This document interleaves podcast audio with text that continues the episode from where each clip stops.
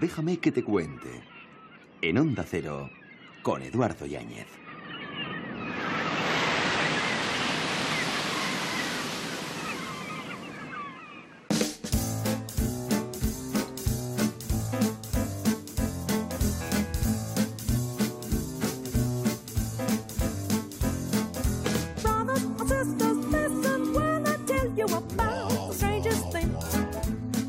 Vida debemos estar dispuestos a dejar atrás la vida que habíamos planificado para poder encontrar la que nos está esperando. Joseph Campbell. Don't cry, snowman, not in front of me. Who'll get your tears if you can't get me, darling? Buenas noches y bienvenidos a esta edición especial de Déjame que te cuente. ¡Feliz Navidad! Don't cry, snowman, Si nos dejas, te contamos cosas acerca de la felicidad, acerca del mundo del teatro, del cine, la literatura, dispuestos a compartir contigo unos minutos de radio hasta las once y media. ¿Nos acompañas? Felices fiestas. ¿Qué tal si hablamos de felicidad durante los próximos minutos? Eh, y para hablar de felicidad, qué mejor que una voz feliz como la de Elsa Punset. Elsa, ¿qué tal? ¿Cómo estás? Encantada de estar aquí con vosotros. ¿Transmite felicidad tu voz? Muchas gracias. es que tengo la enorme suerte, siempre digo que las hadas estas que se supone que te dan dones cuando naces, pues a mí me dieron el don del optimismo y creo que es un regalo que te da la vida, porque al final, mira, lo necesitas para, para superar los pequeños obstáculos diarios. ¿no? Y tanto. Eso es porque has conseguido conquistar tu libertad interior, que eso es importante, ¿no? Veo que has empezado por epitecto, ¿no? Por, Por ejemplo, por la primera o- página o- o podría- de Felices. Sí, o podría ir, eh, vamos, recorriendo. eh, Tú eres de las que eh, te enfrentas a tu propia ira y lo haces muy bien, eres más fuerte de lo que crees, Mm. eh, conectas con el mundo real, estás hecha de estrellas y eso es importante y sobre todo y por encima de todo has elegido ser feliz. Es que es una elección, fíjate Eduardo, y es algo que a menudo no, recordamos los humanos, que no estamos particularmente dotados para la felicidad, porque por algo muy sencillo, ¿no? Que es que tenemos un, cerebro que tiene un sesgo negativo, porque ese sesgo negativo supuestamente te ayuda a sobrevivir, con lo cual cuando te vas a dormir por la noche piensas en las cosas más negativas, ¿no? No en las positivas. Y la felicidad es una conquista en el sentido de que tienes que decir, bueno, mm, es importante para mi salud física, para mi salud mental, para mi salud emocional, que yo aprenda día a día a bajar la tensión, a bajar la ansiedad, a sentirme mejor con mi vida y a buscar aquello que me hace sentir bien. Tú, eh, en una escala del 0 al 10, Sí. ¿qué nota le pones a tu felicidad? Ay, pues te voy a devolver la pregunta. ¿Tú qué nota? Porque yo ya, yo ya sé que no. mi nota, en general, tengo mis días malos. El pero periodista soy yo. Sí, lo sé, pero fíjate, déjame adivinar. Bueno, un 8, yo pondría un ¿Eh? 8. Yo te iba a decir, tú estarás entre un 7 y un 8. Sí, un 8, seguramente, un ¿no? 8. Sí, pues am, tienes, ah, digamos, un poco de recorrido todavía en el que puedes incluso mejorar un poco esa nota. Es una que hay que dejar un nota. cierto margen a la mejora siempre, dejar- ¿no? eh, Exactamente. Y lo que pasa, lo que nos dicen los, los, los estudios, es que si no haces nada para mejorar esa nota, esa nota sola no mejora. Pero hay tres grandes ámbitos que trato en Felices donde realmente puedes trabajar día a día, trabajar, pero divirtiéndote para mejorar esta nota. Y una de ellas es aprender a gestionar las pequeñas emociones negativas, no las grandes, que fíjate que el, humano está muy preparado para afrontar las pérdidas y para afrontar las, grandes desgracias. En eso somos buenos.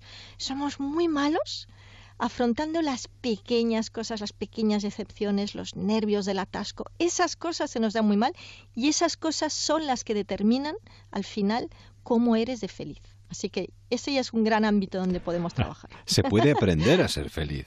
Es que se aprende, se aprende. Ese- Ese 8 lo puedes, lo puedes mejorar. ¿no? Hay, hay otros ámbitos, ¿no? Y, y otro de ellos, por ejemplo, son las relaciones sociales, que son... que Qué son importante es estar rodeado de gente feliz también. También, Gente que porque- te sonríe y que te haga sonreír, ¿no? Totalmente, pero ¿sabes por qué? Porque las, las emociones se contagian como un virus. Claro. Eso es como, por ejemplo, lo de tener eh, padres tristes o padres Sí. alegres. Sí. Esto es fundamental. Solemos incidir mucho en trabajar otros aspectos, pero el de la felicidad, los niños cuando nacen valoran mucho más la sonrisa de un padre que un enfado a la hora de, de corregir una actitud determinada. ¿no? Bueno, de hecho los niños ríen y sonríen una media de tres, 300 veces al día y los adultos, ¿sabes en cuánto nos quedamos? ¿En de cuánto? media? En 17.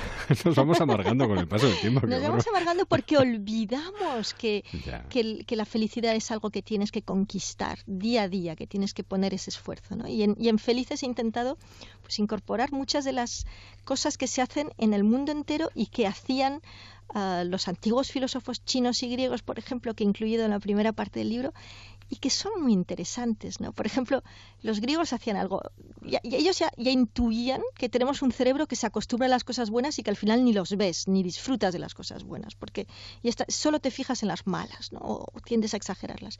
Y ellos hacían algo divertido, de vez en cuando durante una semana empezaban a dormir en, en el suelo en vez de dormir en su cama, buscaban comida en la basura, se vestían mal para pasar frío, ¿no? Y al cabo de una semana, pues de repente volvían a vivir ah, con más comodidades y las disfrutaban el doble, ¿no? Yo, yo, yo, yo le digo a los lectores, oye, deja de tomar café durante una semana o durante por lo menos cuatro o cinco días y verás cómo disfrutas ese siguiente café dentro de unos días, ¿no?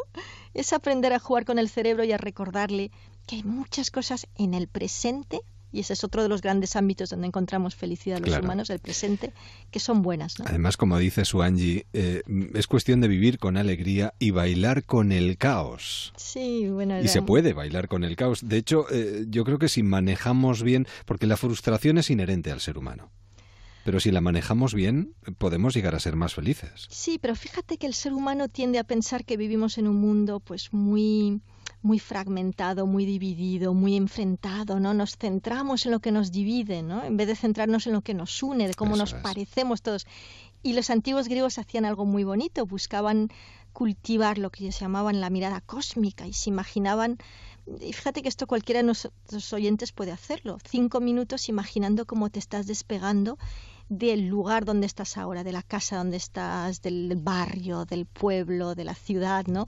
Te vas subiendo por el, mm, alejando de la tierra y viendo la tierra en su conjunto, ¿no? Y buscando esta sensación de, de unidad con la tierra, ¿no? Pues esto, esto es otra pequeña herramienta bonita para poner distancia entre tú y los problemas que se te hacen enormes por la falta de distancia. Editorial Destino, Elsa Punset. Elsa, qué libro más bonito, además, estéticamente, a la hora de abrirlo, cómo apetece meterse entre sus páginas y empezar a, bueno, a dejarse llevar por no solo por las máximas y por todo lo que nos cuenta, sino por los dibujos. Te lo agradezco. Está la muy, verdad es que muy sí. cuidado. Sí, es un libro, hemos, hemos mm, pasado mucho tiempo intentando hacerlo que sea un viaje de todos los sentidos para el lector. Y Sí. tiene fotografías e ilustraciones muy especiales, muchas son mías.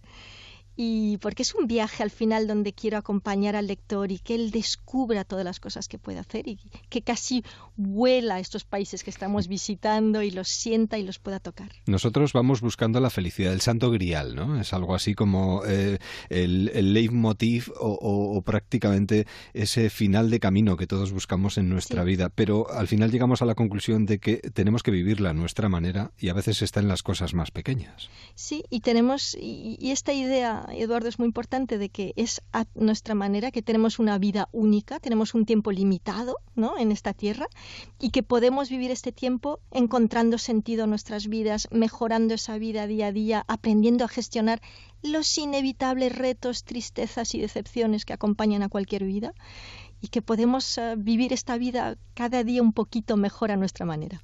La verdadera felicidad es disfrutar del presente sin depender ansiosamente del futuro. Bueno, un libro de cabecera, de esos que queremos tener cerca para de vez en cuando rescatar alguna frase y ponernos las pilas, si es que hemos empezado con las pilas poco cargadas el día. Eh, yo, vamos, lo recomiendo de todas, todas. Elsa Punset, además es un estupendo regalo para estas Navidades. Muchas gracias. Yo, yo espero que los lectores lo disfruten y que encuentren ahí estos, em, estos trocitos de felicidad de los que están llenos eh, pues nuestros días, ¿no? Aunque Lo a veces lo no lo veamos. Sí, pero lo encontrarán porque no hay secretos para la felicidad, para terminar, Elsa, ¿verdad?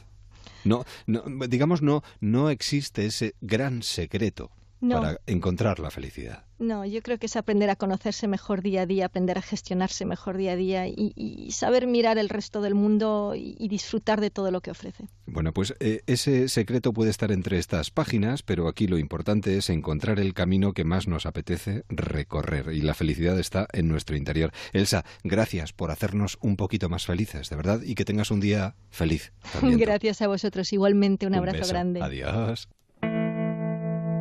Pretexto con Jorge Carrero. Adela ya no celebraba la Navidad. Ahora viuda y sin hijos, ya jubilada, se permitía el capricho en el que no había ningún resquemor de aislarse durante estos días. Al principio la decisión dejó estupefacta a la gente que le quería. Adela era sociable, tenía amigos, pero rechazaba de manera contumaz cualquier invitación de estos para que compartiese la fiesta y de esta manera no se quedara sola. Este año le han llamado de una asociación filantrópica, no sabe por qué, no les gusta la palabra caridad, para que como favor pasara la Nochebuena con otra señora que vivía a unas manzanas de su casa y que también estaba sola. Adela se hizo la remolona y se inventó 50 excusas, pero al final accedió. Y allí estaba, ayer, ayer Nochebuena, a eso de las nueve, llamando el timbre de la vivienda de una señora a la que no conocía de nada. Teresa, así se llamaba, abrió la puerta y le invitó a pasar. Un encanto de mujer a simple vista que le hizo la siguiente precisión a Adela antes de que ésta se quitase el abrigo. Mire, creo que ha habido un error. Yo ya dije a la asociación que en Nochebuena estoy divinamente sola y en consecuencia no necesito compañía. Adela, sorprendida, le contestó que ella se volvía a casa inmediatamente. Pero Teresa dijo que ni hablar, que entre personas educadas estaban fuera de lugar este tipo de situaciones. Sentadas en un sofá con dos copas de fino, la charla fluyó sin dificultades. Teresa le contó a Adela que había sido madre de familia numerosa durante años, aguantó cenas insoportables de doce comensales, con niños gritones, sus nietos, y nueras y yernos de la más variada especie. Ya viuda comunicó a sus hijos que aquella feria se había terminado. De ahora en adelante se quedaría sola. No se preocuparía de regalos y menús. Y cenaría un par de huevos con patatas y chorizo. A la segunda copa de fino, Adela y Teresa ya eran como íntimas. Cenando en dos bandejitas mientras mojaban un trozo de pan en la yema de huevo y bebían en sus copas un espléndido tintorro, Adela le preguntó a Teresa, Oye, eh, dime cuándo dejó de interesarte este asunto navideño. Pues mira, le contestó, cuando me enteré hace ya muchísimos, muchísimos años de que los Reyes Magos eran los Reyes Magos. Sobre la mesa en la que cenaban, en una cartulina estaba escrita esta frase. ¿Quién habla de victorias? Sobreponerse es todo. Nosotros éramos una familia media normal. Con seis hijos pues vivíamos bien, pero tampoco éramos ricos. Muchos hijos, un mono y un castillo. Nos acercamos al mundo del cine con nuestro crítico Fabián Rodríguez. Fabián, cuéntanos. Este extraño título, Muchos hijos, un mono y un castillo, en realidad son los deseos de Julita. Julita no es un personaje imaginario. Julita, doña Julia, es un personaje real y tenía desde niña esos deseos. Yo cuando sea mayor quiero tener muchos hijos, un mono y un castillo. Y lo cumplió curiosamente todo, porque efectivamente cuando era una chica joven guapísima, conoció a un chico guapísimo del que se enamoró como una loca, el chico también, se casaron y tuvieron muchos hijos, tuvieron seis hijos. Y con el sexto hijo, además, tuvo el mono, porque se compró, una oferta que vio que un mono a ver quién lo adoptaba y se cogió el mono. Le faltaba el castillo y eso, claro, eso para, para un, un comerciante que tenía que mantener una familia tan numerosa, pues era difícil, ¿no? Pero resulta que va y le toca una herencia voluminosa y se permite el capricho de comprarse un castillo. Y allí se va con toda su familia y acumulando toda la vida que ella amaba, de su infancia, sus juguetes, los juguetes de sus hijos, que cuando ya son mayores los arrincona, no los tira, los mete en, una, en unas cajitas rotuladas, los juguetes de fulanito, juguetes de venganito, y colecciona los dientes de leche de sus hijos y colecciona todo lo que le revela eh, su vida. Este es un documental de Gustavo Salmerón que pasa por primera vez al largometraje, siendo un director de cortometrajes, y ha hecho una película sobre su madre. Sobre su madre, que es una mujer tan vital, tan extraordinariamente extrovertida y volcada hacia, hacia el amor a la vida y a los detalles de, la vida, que es incapaz de deshacerse absolutamente de nada. No tiene un síndrome de Diógenes, no, no, no, no. Es simplemente amor por las cosas que le recuerdan las cosas que ha amado. Es una película extraordinaria, es una película encantadora, una película que ensancha eh, el corazón a todo el que la vea y que le hace reír más de una vez por el carácter de esta mujer extraordinaria, sencillísima y con un sentido del humor mm, a prueba de bombas y con un sentido a veces de la ironía también a prueba de bombas. Muchos hijos, un mono y un castillo. Una película que todo el mundo debería de ver. Y muy recomendable para estas fechas navideñas. Pero ¿cómo va a salir en una película que yo me compré un castillo porque había heredado, porque yo era una familia normal y luego era súper rica? Pero ¿cómo vas a salir eso? Ojalá tus elecciones reflejen tus esperanzas, no tus miedos.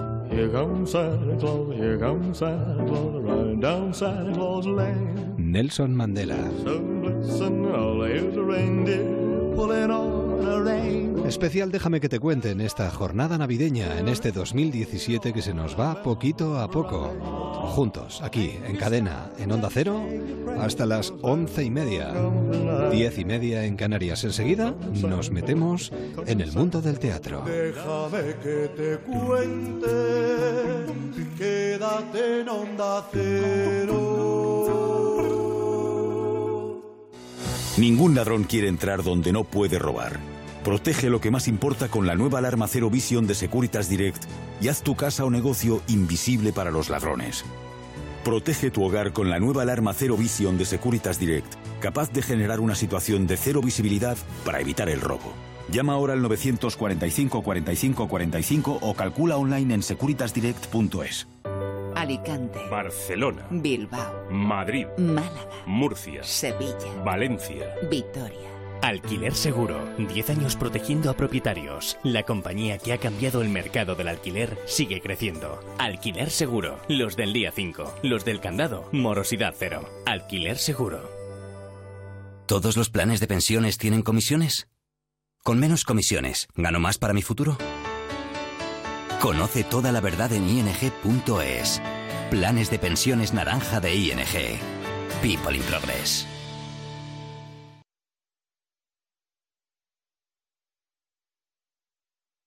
Onda Cero Madrid 98.0.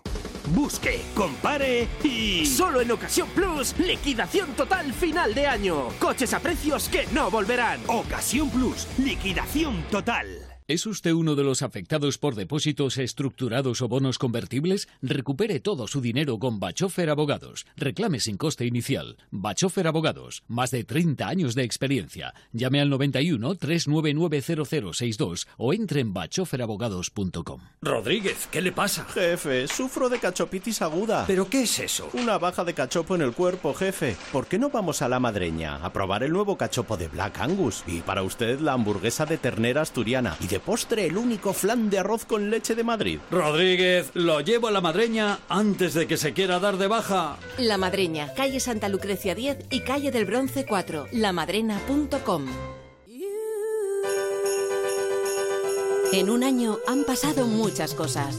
Desde hoy en adelante, América solo va a ser lo ha primero. sido absuelta que tenga dado esta sentencia a la infanta doña Cristina. Una furgoneta ha arrollado a varias personas en la Rambla de Barcelona, desde allí de Te primera. las hemos contado con rigor, inmediatez y pluralidad. Esta es una manifestación que sin duda va a ser multitudinaria. Les informo que hoy he disuelto el Parlamento de Cataluña. A estas horas se daba a conocer el ganador del premio Planeta. También nos hemos emocionado. Hemos animado a los nuestros y lo hemos vivido con pasión. ¡Objetivo cumplido! ¡Vence y convence la roja! Y señores, pónganse de pie porque va a entrar Mar Márquez. Gracias por elegirnos cada día para informarte y entretenerte.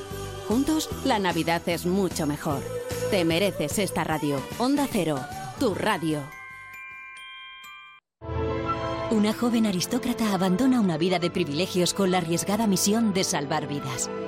Descubre la novela 1921, Diario de una enfermera, lo que no has visto en tiempos de guerra. Publicado por Editorial Planeta. Si está pensando en vender su vivienda o comprar la casa de sus sueños, Dese un lujo. Llame a Gilmar y olvídese de trámites, papeles, reformas, mudanzas.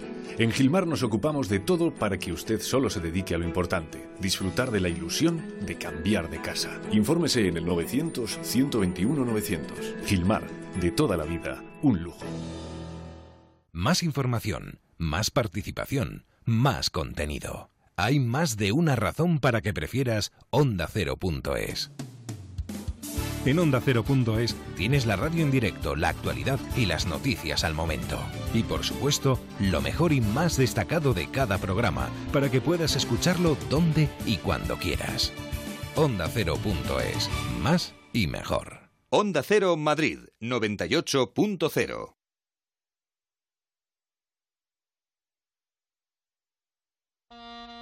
Déjame que te cuente. Eduardo Yáñez. On the first day of Christmas, my true love sent to me a partridge in a pear tree. On the second day of Christmas, my true love sent to me two turtle doves and a partridge in a pear tree. Déjame que te On the cuente. third day of Christmas, Teatro. my true love sent to me Three French hens. two turtle doves and a partridge in a Nos acercamos durante unos instantes en Déjame que te cuente al mundo del teatro y además lo vamos a hacer de la mano de artistas tan interesantes como Fabricio Giannini. Si me equivoco eh, con el nombre o apellido de alguno de ellos, les pido disculpas de antemano. Fabricio, ¿qué tal? ¿Cómo estás? Muy bien. He, he dicho Fabricio. Sí, Fabrizio, Fabrizio. Queda sí. como más italiano. De, de hecho, tú eh, eres de Nápoles. Sí, soy napolitano, sí. Aunque lleve 15 años aquí, pero... 15 años en España. Sí, sí, sí. sí. Y de repente, ¿cómo llegas al mundo del teatro? Pues eh, al mundo del circo, en realidad. O del circo, Sí, bueno, es sí, verdad. sí, sí. De las artes escénicas, ¿no? Sí, es que vi- vine de Italia para, hacer- para estudiar circo en Madrid, en la Escuela de Circo Carampa, y después me, me he quedado aquí. He estado cinco años en Madrid y desde hace diez estoy en Barcelona. Triunfando, además. Bueno, Cautivando. tratando de hacer lo mejor que pueda. Bueno, pero vamos, y lo, y lo hacen muy bien, lo digo sobre todo porque en este caso vamos a hablar de un espectáculo que ha sido Premio Max en un año que estamos cerrando. Premio Max 2017 al mejor espectáculo revelación. Sí, así es. Y además yo imagino que hay premios que gustan especialmente, sobre todo cuando son los compañeros los que valoran el trabajo que uno hace, ¿no? Exacto, sí. Y además, en el caso de los premios Max ha sido más importante aún porque ha sido la primera vez que se ha hecho este tipo de reconocimiento a una compañía de circo contemporáneo y sobre todo en la categoría de espectáculo revelación, al no tener una, una categoría propia de circo, pues eh, competíamos, entre comillas, con realmente todas las artes escénicas. Y curiosamente, un napolitano como tú viene a España a aprender o a meterse en el mundo del circo porque sabe que hay referencias circenses aquí eh, importantes. ¿O por qué a España? Eh, ¿Por qué no a otro sitio? Bueno, en realidad las, los referentes a nivel europeo y mundial un poco del circo contemporáneo los encontramos más en Francia o Bélgica o Canadá, pero sí que eh, hay una proximidad muy obvia entre Italia y España por una serie de razones culturales, ¿no? Sí. Y, y tenía muchos amigos que han venido a Italia y que he podido conocer a Italia, que habían estudiado y- en Madrid y cuando le dije que quería estudiar más seriamente, porque a la época no había ninguna escuela de circo en Italia, pues todo el mundo me aconsejó de ir, de ir a Carampa y por eso decidí venir aquí. Un buen consejo, la verdad. Bueno, esto es un puzzle de cuatro piezas. Y para que todo encaje y funcione perfectamente, otra de las piezas importantes es Armando Rabanera. Armando, ¿qué tal? ¿Cómo estás? Muy bien. Tú en el mundo del circo desde hace cuánto tiempo? Eh, exactamente el mismo tiempo que Fabrizio. Yo... Eh, Él llegó a España y en Madrid de repente conoció a Armando. Nos encontramos, éramos compañeros de clase. Ah. Y, un, y bueno, y de hecho además el, el tipo de especialidad circense que nosotros hacemos se llama portes acrobáticos o manos Sí. Donde Fabrizio es el que está abajo y yo soy el que está arriba. A mí me- se dedica a lanzarme por los aires. Él es el portador. Él es el portor. y yo- Técnicamente portor y ágil. y yo soy el ágil. Muy bien. Y bueno, nos conocimos allí al cabo de un mes y medio de haber empezado nuestros estudios allí. Empezamos a entrenar juntos, decidimos que queríamos especializarnos en esta técnica y desde entonces hasta ahora pues han llovido eso, la friolera de 15 añitos. Y reconocimientos y premios. Y la satisfacción de saber que sobre lo que todo, uno está haciendo sobre está todo yo lo que, lo que con lo que más contento estoy en mi vida es con que yo cada día que me levanto, me levanto feliz de ir a trabajar y me voy con una sonrisa a trabajar y eso no se paga con dinero, ni con reconocimiento, ni con nada. La verdad es que no. Bueno, más piezas para este puzzle. Tenemos a una, bueno, tenemos eh, a cuatro acróbatas, de alguna manera ellos lo son, todos lo son, ¿no? Está Fabio Nicolini, no es de Madrid, ni mucho menos. Fabio, ¿qué tal? ¿Cómo estás? Buenas, eh, estoy bien, yo soy de Italia. Sí, Eh, Además tiene el, el acento muy marcado. que todavía, que todavía yo vivo en Italia, sigo viviendo en Italia, Ah, así que... muy bien. ¿De qué parte de Italia? Te pido disculpa por, porque no hablo tan bien. No, me es encanta, así. me encanta. Esto es muy Torino, en. Italia, el norte, el norte de Italia, Torino. Y de repente, ¿cómo conoces a...? Conocí a ellos, eh, vinieron eh, yo y, y, y sei, Sí. a un'altra escuela en Torino, se llama Flick, Escuela de Circo. Ellos vinieron ahí a hacer cursos, eh, nos encontramos ahí como 15 años antes. Sí. Son más o menos 15 años que nos conocimos. eh, cuatro años antes man- me pidieron de, de hacer un proyecto, un, pro- un proyecto No, no, muy ellos. bien, muy bien. Sí, sí, perfecto. Eh, aceptai, me, me daba la, la gana, me, venga. Estoy aquí. Creo que a ti además te premian por el equilibrio. Eres una persona muy equilibrada. claro.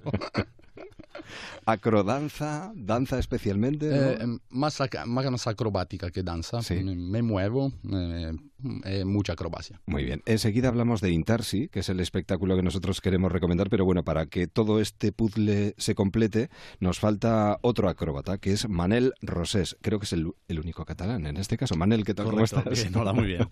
Oye, qué abanico más bonito, ¿no? Sí, gente muy variada. Sí, además-. ¿Y tú de dónde sales? A ver, cuéntanos. Yo soy el más joven y salgo de escuela de circo. Hago el percurso normal de escuela de circo. Sí. Y vivo en Barcelona, soy de Barcelona y les conocí. Yo cuando empecé a hacer circo, ellos ya actuaban. Y yo les vi actuar y les conozco desde que empecé a hacer circo. Y dijiste, uff, con esto Sí, tengo que y un día me propusieron de venir con ellos y dije, venga. ¿Cómo no? No me extraña. Bueno, tengo entendido que tú en el 2008 creaste una compañía, Balagans, Correcto, puede sí. ser, con la que ganasteis en el 2011 la medalla de oro del Festival Mundial del Circo du Maine de París. Sí, sí, es así. O sea, que ya empezabais basculando bien. Empezamos fuertes, sí. Eh, con un número de báscula, además. Sí, báscula coreana, sí. Y ahí nos dieron un premio muy importante. Bueno, yo decía lo del puzzle porque precisamente eh, Intarsi eh, de alguna manera se convierte en eso, ¿no? En un puzzle donde las piezas tienen que encajar perfectamente para que luego la historia la entendamos todos y sobre todo para que seamos conscientes de que todos somos piezas de un puzzle en esta vida. Es el espectáculo con el que estáis ahora mismo moviéndoos por todas partes y que concretamente, y lo digo precisamente porque ya que estamos en Déjame que te cuente y en cadena para todas las emisoras de Onda Cero, queremos recomendar a todo el mundo que se pase por el Mercado de las Flores de Barcelona estos días de Navidades. Sí, empezamos, el 21 de diciembre, el jueves, y, y acabamos el 14 de enero. O sea que estamos una buena temporada allí, la cual cosa es de agradecer muchísimo porque hay muy pocas compañías que pueden tener este lujo de trabajar tanto tiempo en un teatro y además estamos en casa, o sea que doble lujo. Bueno, y encima en estas fechas navideñas, ¿no? Exacto. Espectáculo familiar, porque además es, es un, es un espectáculo para toda la familia. Sí, para toda la familia, toda la familia realmente. Claro, Sí, sí, sí, exactamente. sí, sí. No niños acompañados por padres, sino para todos. Exactamente. Bueno, yo hablaba de piezas. De alguna manera eh, habla de la vida misma en general, ¿no? De, de lo que somos. Piezas de un puzzle en el que a veces encajamos mejor, otras peor. es, un, es una metáfora. Un intarsio en italiano es, una, es un trabajo de marquetería donde están todas estas piezas pequeñas de diferentes formas y que se encajan para crear un dibujo armónico. Y nuestra metáfora es un poco esto, es cómo nosotros mismos somos tantas piezas pequeñas y diferentes y cómo conseguimos encajar para crear un grupo de personas. En este caso somos cuatro chicos en escena y el espectáculo son todas las dinámicas y las peripecias que pueden pasar un grupo de cuatro personas para mm, construir algo en conjunto. Y al final te das cuenta que la única manera de hacerlo es aceptarse mutuamente, aceptar las diferencias que cada uno tiene y a partir de ahí ya se hace las cosas más fácil. Qué difícil a veces resulta, ¿verdad? Encajar, quiero decir. Hay ciertas soledades que son súper positivas, que Claro. todos ne- tenemos ese momento de necesidad. Pero no de están bien soledad. vistas. Pero son necesarias. Por supuesto. Son las que yo creo que son las que te forman como persona, además. Fíjate ahora en Navidades. Claro. Sí, que hoy- nos podemos juntar con muchísima gente. Y hoy en día es bastante, mm, lo que decías tú, es, está no, no mal visto, pero no es tan positivo, ¿no? Pasar las navidades solos o ir al restaurante solo, pero en realidad mm, no tiene por qué. O sea, si es un momento donde tú realmente estás bien contigo mismo, Claro. pues eh, bienvenido sea. Y, y no todos tenemos que ser iguales, ni mucho menos, ¿no? Es, es un poco una, una ode, si, si quieres, a la individualidad en el respeto de los demás. Y, y desde aquí, fíjate, va a servir también para que esas personas que quieren pasar las Navidades solas o que disfrutan estando solas se sientan reconocidas. Porque uno tiene que estar bien consigo mismo por encima de cualquier otra cosa. Y a veces no necesitamos a los demás para sentirnos bien con nosotros mismos. Bueno, un trabajo además en el que veo, eh, no sé si piezas que se mueven en el escenario, que son creación vuestra o no, me parecen fantásticas. Como compañía tenemos una forma de trabajar sobre, sobre la escenografía bastante particular, que Sí. es que tenemos siempre la imperiosa necesidad de que sea un personaje más dentro del espectáculo. Entonces, en todas las creaciones que hemos hecho, hemos intentado que, que eso, que la escenografía tenga un peso y una importancia muy, muy relevante. Rampas, balancines, En este eh. caso, eh, es una estructura circular de 5 metros de diámetro compuesta por 13 piezas que al principio del espectáculo empiezan siendo todo un uno, un tarsio perfecto, y que a medida que va pasando el espectáculo se separan y se transforman en tropecientas mil cosas.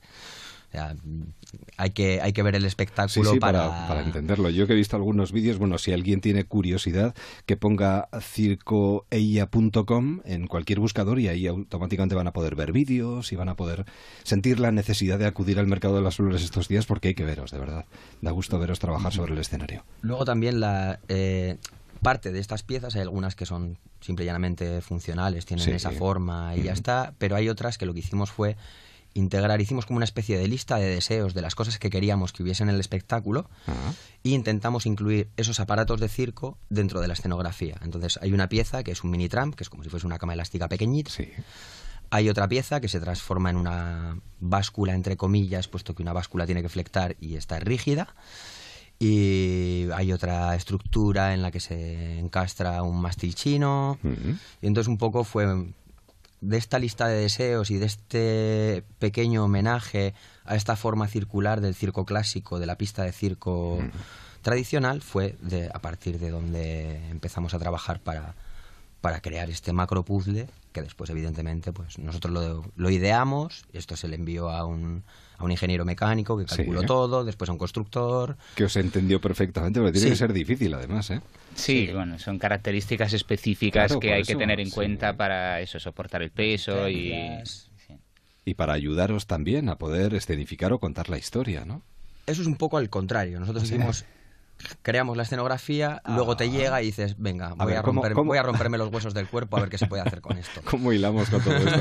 Y hacéis verdaderas maravillas. Alguien puede estar pensando, bueno, ¿y dónde están los animales? ¿Dónde está el circo habitual? Pues precisa... Ya Yo soy uno de los animales. Tenemos Los cuatro, animales. cuatro sobre el... No, lo digo por- porque igual algunos cuando van al circo tienen un concepto muy tradicional del circo. Y el circo contemporáneo evi- evidentemente nos demuestra que no hace falta más que ganas de contar y, hombre, capacidad para poder contarlo, ¿no? Como vosotros. De hecho, co- conseguís que se convierta en realidad eso de menos es más. Eso es lo que intentamos. Y yo creo que este espectáculo lo bueno que tiene es que si la gente viene va a entender lo que es el circo contemporáneo. Es un buen convertidor de público, diría yo. Qué bonito, está bien. Sí. Sí, digamos que, claro, como mm, con el circo contemporáneo siempre se trata de eh, utilizar las técnicas circenses para apoyar mm, el discurso narrativo de Claro. una obra, ¿no? Lo, lo que quieres hacer, lo que quieres expresar, las emociones que quieres provocar, y no es tanto eh, la proeza en sí que, que- que está en valor, sino cómo determinados movimientos y determinados ejercicios pueden ayudarte a contar lo que estás contando. Y ese es un poco lo que, lo que nosotros tratamos de hacer y evidentemente toma muchísimo tiempo. Nuestras creaciones duran un año, un año y medio, es el tiempo que tardamos normalmente para crear un espectáculo justamente por eso, porque todas las piezas del puzzle, una vez más, van a la par. Está por un lado todo el trabajo técnico de investigación con los materiales, con la acrobacia, eh, de, entre nosotros también, porque aunque la compañía de Circo Ella lleva casi 10 años de trayectoria, eh, y yo y Armando y trabajamos desde hace 15 años, con Manel y con Fabio, esa es la primera experiencia que hacemos juntos.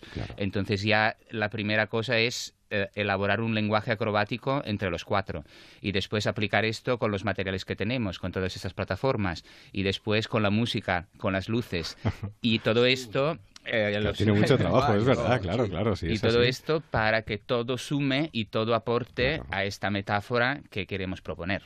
Y luego vamos a verlo al teatro y en una hora y poco disfrutamos muchísimo, pero no somos conscientes de lo que hay detrás de ese trabajo. Y hay muchísimo trabajo, muchísimo trabajo. Pues esta es una de las recomendaciones que queremos lanzar en, Déjame que te cuente. Intarsi, en este caso eh, podemos verlo, lo recuerdo, durante estos días en el Mercado de las Flores de Barcelona. Eh, si os dais una vueltita, porque muchos van a viajar, además con este espíritu navideño en el que nos reencontramos con nuestra parte más infantil y queremos disfrutar además con toda la familia, yo creo que es una recomendación fantástica. ¿eh? Merece la pena de todas, todas. Y luego además reconocer el trabajo pues de cuatro, yo lo diría así, evidentemente son artistas de circo, pero son, por supuesto, deportistas. Y además deportistas de élite que tienen que mantenerse en perfectas condiciones, entrenar cada día, porque lo vuestro ya, vamos, es la goma directamente, ¿no? Sí, aquí tenemos, tenemos ex deportistas también. Fabio ha sido gimnasta durante muchos años. No tiene que ser fácil, Fabio, mantener el nivel físico eh, dipende, se l'ha hecho bien cuando estaba pequeño, es más fácil. más fácil que mantenerse.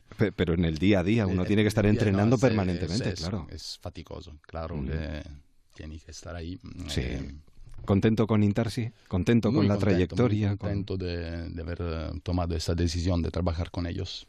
Eh, el espectáculo me hace feliz y ahora lo que venga detrás de esto, porque el hecho de recibir reconocimientos como los que habéis recibido en este 2017, pues también nos abre las puertas para que la gente os descubra en el 2018 y es un reto mayor también, ¿no? Para seguir sorprendiendo a la gente en lo siguiente, ¿o no? Sí, imagino que sí. Sí, es un poco, bueno, tener reconocimientos siempre va bien, claro. y, pero también es un arma de doble filo, digamos. Para nosotros el mejor, mejor reconocimiento es poder trabajar y poder vivir de lo que, de lo que queremos y de nuestra pasión. Eh, haber tenido premios y haber mm, tenido estos reconocimientos también es mucha responsabilidad para mantener después. y entonces lo tenemos que seguir haciendo igual de bien o más. Pues seguro que lo es es, nos motiva mucho, pero también es... sí, sí, claro. Es una buena motivación. Armando, una invitación para los oyentes eh, de Onda Cero eh, para que se acerquen cualquiera de estos próximos días al Mercado de las Flores. Que decirles que van a ver uno de los mejores espectáculos que hay en el mundo, que vengan todos. Claro, claro, y que, disfruten de las... Y que disfruten. Vais a disfrutar vosotros. Sobre todo que viajen con nosotros, porque a nosotros lo que nos gusta es que el público que viene a ver nuestros espectáculos entre dentro de una atmósfera y dentro de una de una situación y condiciones que lo que les invitamos es eso, es hacer un viaje con, con nosotros que, que va evolucionando a lo largo de esta hora y cinco horas y diez que dura el espectáculo. No, no lo van a olvidar. Además es de esas cosas que luego cuando nos dicen que las han visto y nos hablan tan bien de ellas, sentimos una pena terrible de haberla dejado pasar. Así que vamos a aprovechar esta oportunidad. Eh, Fabricio. Sí, es, eh, es esto, un poco lo que decía Manel. Si realmente es un buen espectáculo para empezar a abrir las puertas a un género que todavía desafortunadamente es bastante desconocido en España y que tiene ahora mismo, está viviendo un periodo muy muy, efervescente y donde realmente se pueden romper muchas barreras y se pueden romper muchos conceptos de lo que consideramos en nuestro imaginario como circo. Realmente puede ser una buena manera para abrir esta puerta y descubrir todo un mundo nuevo. Se suele decir, está todo inventado. Yo creo que viendo espectáculos como este, uno llega a la conclusión de que todavía queda mucho por inventar. Yo estoy contigo, yo también creo que hay esperanza. Me parece muy bien. y ya para terminar, eh, una invitación y una felicitación navideña para los oyentes. Eh, eh, felicitación de Navidad, como de, de costumbre, buena Navidad a todos. a ver, con ese tono italiano queda perfecto. Así, por, por, broma, digo, venéis a vernos y después vamos a beber cerveza todos juntos. Hola, mira, yo... Navidad, claro, no, no. es como fiesta. Hay que celebrarlo, hay que celebrarlo. Pues pues Armando, Fabricio, Fabio, Manel, nuestra más sincera enhorabuena por el trabajo que habéis hecho, que vengan más premios detrás de este, que sigáis siendo la revelación del año en el 2018, que espero que sí, y sobre todo felices fiestas. Gracias, gracias por Bueno, invitarnos. Y diría más, gracias por hacernos estas fiestas navideñas mucho mejores. A vosotros. Disfrutar hasta siempre. Adiós. Adiós. Em, ¿Cómo era aquella letra? la- la- la- na- na- na- na- na- no, na- no, ni- no, no, eso empieza en fa. No, Déjame, no, déjame que, yo te, que yo te diga. No, no, no, no. No, No, sí, va por ahí. Déjame empieza. Déjame que, que yo te... No, no, te no. Déjame, Alba, déjame lo- seguro. Déjame deja que, que te lo plantee. Déjame que te lo, que te lo explique. Déjame, Déjame- déjame que te lo cuente. Déjame que te lo Déjame que te lo cuente. Era esa. Era esa, qué bonito, ¿eh? Es una canción preciosa. Mix felices, mix flex flay. Muy buenas noches, don Mario Simancas, nuestro trotacómico en Navidades. Feliz Navidad. Bueno, muy, muy buenas noches, Edu. Igualmente. Oye, todo es tan hermoso en Navidad. Sí. Bueno, a ver, recompongo la frase. Todos nos ponemos tan hermosos por Navidad, porque vaya panzada de comer. Bueno, te pasa todos los años igual, trotacómico. Ánimo, hombre, que tú puedes con todo, eh, con lo que te echen y más. Sí, bueno, en la farmacia me han hecho cliente del mes por la cantidad de sales de frutas y almax que he comprado. verdad. Eres de digestión pesada, igual, quizás. No, mira, yo no. Mi suegra es la de la digestión pesada. Yo tengo indigestión pesada hacia ella. Buah, siempre te metes con tu pobre suegra. Pobre, pero si está forrada de dinero. Entonces no te quejes, te hará buenos regalos. Pero sí, mira, es más agarrada que unas lentejas quemadas en una cazuela. Es de espíritu cicatero, roñoso, interesado, avaro, mezquino, miserable. Bueno, bueno, to- bueno, todo eso por ser ya, fino. ya, Y además, siempre me toma el pelo. ¿Pero por qué? Eh, eh, me entrega una tarjeta que pone, o, o sea, en esto de regalos de Navidad, me entrega una tarjeta que pone, te he regalado algo inútil. Eh, Bueno, eh, todos hemos recibido algún regalo que no nos es muy útil, pero la intención es lo que cuenta, ¿no? Ya. Eh, a ver, no me has entendido, Edu. En la tarjeta pone, te he regalado algo, coma, inútil. Ah, tu suegra aparte de generosa es inteligente. O sea, yo le he regalado una crema antiarrugas, ¿eh? pero que lo va a tener difícil la crema. Mejor le hubiera regalado una plancha corporal. Bueno, ¿qué edad tiene tu suegra, más o menos? Eh, no tengo ni idea. Pero debe tener muchos porque la foto de su clase, cuando iba al colegio, que la tiene ahí en su casa, está hecha al óleo. Cambiando de tema, Sí, mejor, Eh, mejor. ¿Sabes la diferencia entre accidente y catástrofe? Es el- lo mismo, ¿no? Eh, no. No, no, no, no, Mira, por ejemplo, si estás en la playa y viene una ola y se lleva a tu suegra, eso es un accidente. ¿Y una catástrofe? Bueno, catástrofe es que venga otra ola después y te la devuelva a la playa sana y salva. ¿eh? Ay, por favor, creo que debes irte a descansar, de verdad lo necesitas. Feliz Navidad, don Mario, nuestro Eh, trotacómico particular y que eh, disfrutes. Sí, oye, encantado de estar acompañándote en esta noche. eh, en Déjame que te cuente. Oye, un abrazo y seguiremos en contacto. Un abrazo, te escuchamos, hasta pronto. Venga.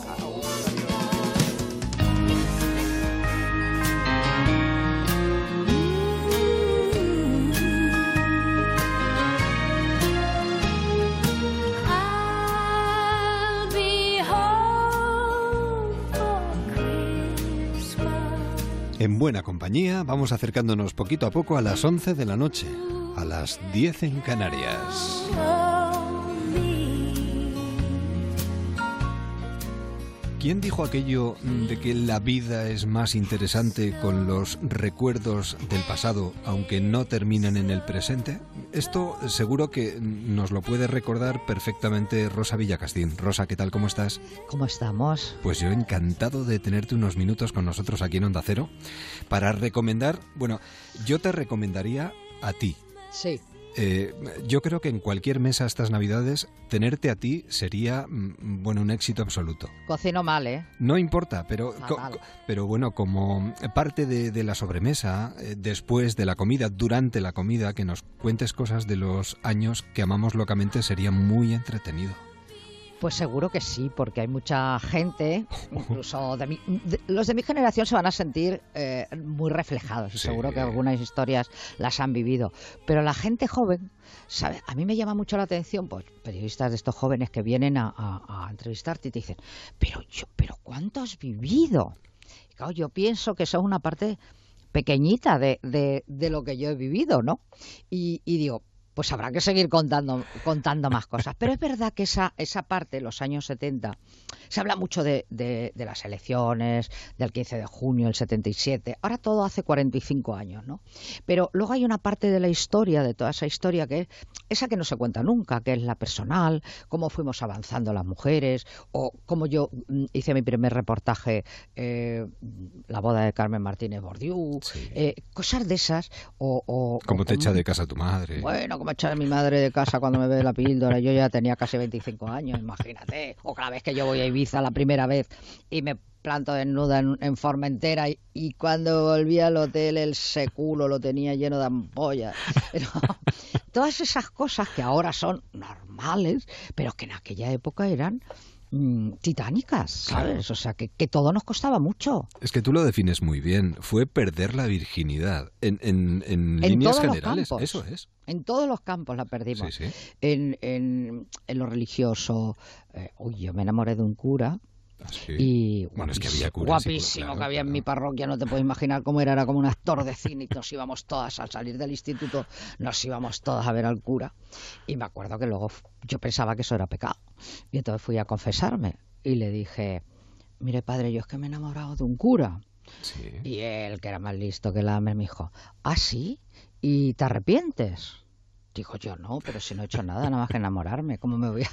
me dice, pues no te puedo dar la absolución si no te arrepientes. Digo, ¿pero de qué me tengo que arrepentir? Claro, yo no entendía nada porque yo lo único que hacía era mirarle desde lejos, ¿sabes? Claro, claro, sí, sí. Pues no me la dio. Así como lo ves. Pero a ti te importó bien poco que no te la diera.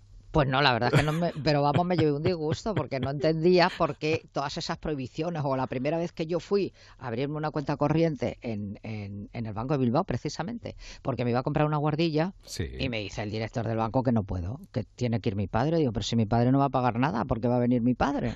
Y dice, no, porque te, porque te tiene que, que avalar. Digo, ¿pero qué me va a avalar si yo tengo aquí mi nómina de trabajo? Yo trabajaba en dos sitios, la universidad y el Sí. periódico.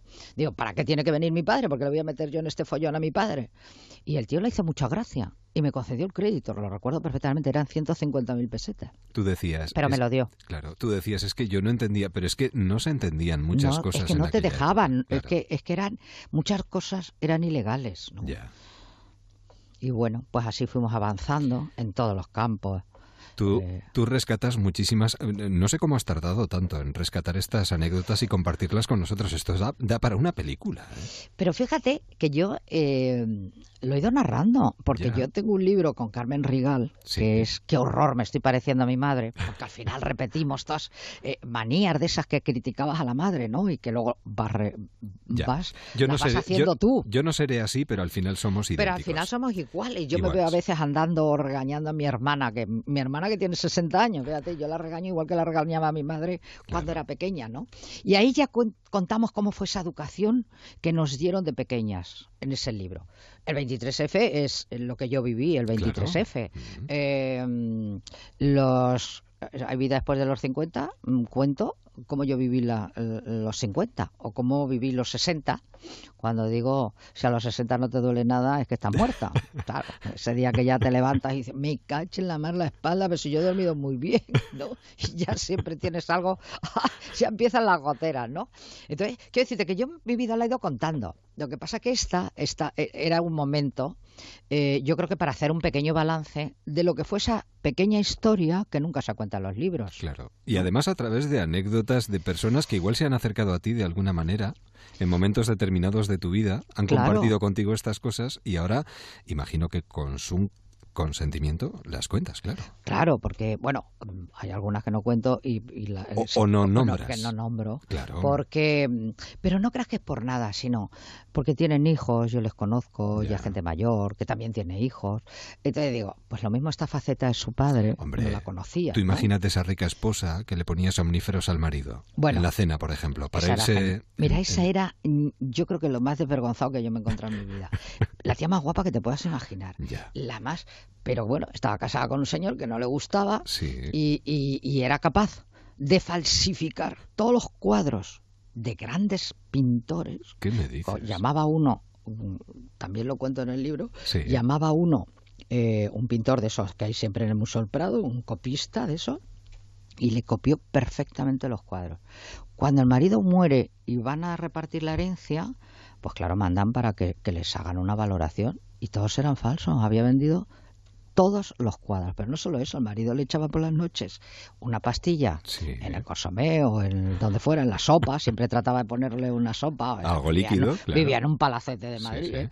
Y claro, el tío se quedaba, vamos, muerto. Qué y barbaridad. aprovechaba ella para irse con un gitano que le gustaba, que trabajaba de bailarín en un tabla flamenco. y hablando de palacetes de Madrid, eh, también eh, nos cuentas, bueno, es que son muchas anécdotas, ¿no? La de ese miembro de la burguesía madrileña que daba rienda suelta a sus juegos eróticos con su amante. En un ataúd. En un ataúd, además. Oye, pero, Pero que- parece ser que es más que ah, yo luego Pero lo mandó eso- poner en su dormitorio. En su dormitorio, sí, en su dormitorio Qué principal. Y lo barbaridad. tuvo muchísimos años, incluso después de muerto, ella lo mantuvo ahí. Eh, les ponía, les ponía mucho el hacerlo ahí. Pero el portero aquel, cuando vio subir el ataúd, un, guardia civil que tenía dominada la zona y sabía quién se movía, pensó que alguien se había muerto y él no se había enterado. Y cuando ya no podía más, subió a la señora y le preguntó, ¿necesita usted algo? ¿Se ha muerto alguien? Ah, no, no, vamos a rodar una escena. Se quedó, nunca supo por qué, pero el, el que me lo contó fue el chofer. Qué El barbaridad. chofer, porque claro, luego les hacían firmar al- a, los trabajadores un contrato de confidencialidad para que nadie contase que tenían el ataúd en la habitación. ¿Y el padre de tu amiga Petra?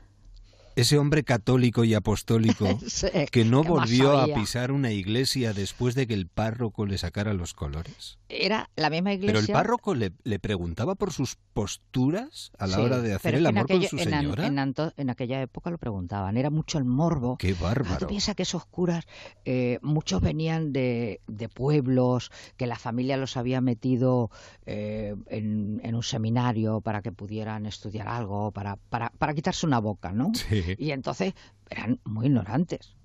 Totalmente ignorantes, porque si tú le quieres saber eso, hay muchas maneras de preguntarlo, pero no de forma tan burda. Y estábamos nosotras en la puerta de la iglesia, eh, la hija de él, y le vimos pasar. Era un hombre de 40 años, no te vayas. Si eso se lo, se lo preguntaba a mi padre, se muere el pobre. Y entonces eh, fue a confesar y tardó tres minutos en salir, pero salía absolutamente descompuesto. Pues no te creas que el otro se anduvo con cosas, fue directamente al grano. Y entonces al día siguiente, claro, estábamos muy intrigadas qué es lo que había pasado. Y no se lo contó a su hija, sino que ella escuchó la conversación como se lo contaba a su mujer, y era que, le, que quería saber cómo lo hacían, en qué posturas ponían. Fíjate qué morbo. No volvió a misa, ni volvió a la iglesia, ni visó nunca más una iglesia. Eh, Rosa, eh, estás Es que el poder de la iglesia en aquella época era tremenda. ¿eh? Eh, estás invitada eh, a la comida de Navidad, a la cena de Nochevieja, cuando pues tú en una de estas mesas de Navidad, eh, bueno, eh, hablando además de Marisol, de Sin Connery, de María José Cantudo. Pues no me preguntan, Jaime fíjate, Mora. No te somos no- poquitos. Ah, sí, ¿eh? sí, sí, desde que se murieron mis padres, pues cada vez nos reunimos menos, vamos a hacerlas o casa de una amiga o, o en mi casa. Pero mi amiga ya, pues tiene tres hijos, dos están en California, en esos, ocupando puestazos uno que es mi ahijado se queda aquí. Y entonces, pues un, gru- un grupito de amigas, pero como todo esto ya se lo saben ellas, pues no te creas que me preguntan nada. Pues yo y voy- además evitamos hablar de todas estas cosas Pues y centrarlos en la cena. Quedamos tú y yo, ya está, tranquilamente. Eso sí, es- y ahí te cuento lo que quieras. Bueno, bueno, bueno, bueno. Eh, por cierto, eh, ¿te, te quedas con alguno, eh, con alguna en especial, por algún motivo especial antes de terminar? ¿De estas historias? Sí. Uy, con todas, porque todas Sí, ¿no? de alguna forma me han ido marcando, ¿sabes? Forman Son parte de tu vida, claro. Claro, de claro, esos forman- años en los que amamos locamente. Lo que sí que me gusta quedarme con la banda sonora de mi vida, que es Mediterráneo y Serrat, que me ha acompañado siempre. Y además, los cassettes, tengo todos los cassettes, tengo los CDs, tengo todo. Y además yo le adoro a, a- a Serrat. Y tengo, pro- les he hecho prometer que si me muero y Hombre. que me la tienen que poner. No, hombre, algún día me moriré, eso Bueno, claro. claro, eso, claro, de, eso, de eso no nos salva nadie. No, no, no, no. Pero que me tienen que poner esa. Por favor. Eso y enterrarme con mis padres. Son las dos únicas condiciones que he puesto. Bueno, pues ahora yo la única condición que pongo para disfrutar de estas Navidades, de verdad, porque además esto da para leerlo y luego comentarlo con los demás, es acercarse a una librería y regalar Los años que amamos locamente de Rosa Villacastín. Y por favor, no retoque mis arrugas. Me ha No. costado años conseguirlas. Porque claro, yo era una admiradora de ese cine italiano, Sí. de las mamas italianas, eh, que era fantástico. Yo tengo debilidad por dos países, ¿no? que es Italia y es Francia. Tan distintos, pero tengo debilidad y también forman parte importante de mi vida. Pues vivir es aprender a vivir. Ella ha vivido y ahora comparte lo vivido con nosotros con este trabajo. Merece la pena. Los años que amamos locamente. Rosa, eh, un amor. Muchísimas gracias. Un beso. Un beso, Eduardo. Felices fiestas. Hasta pronto.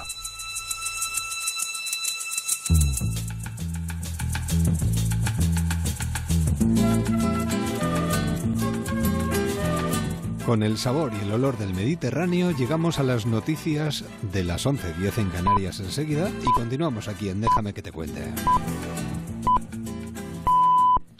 Son las 11, las 10 en Canarias.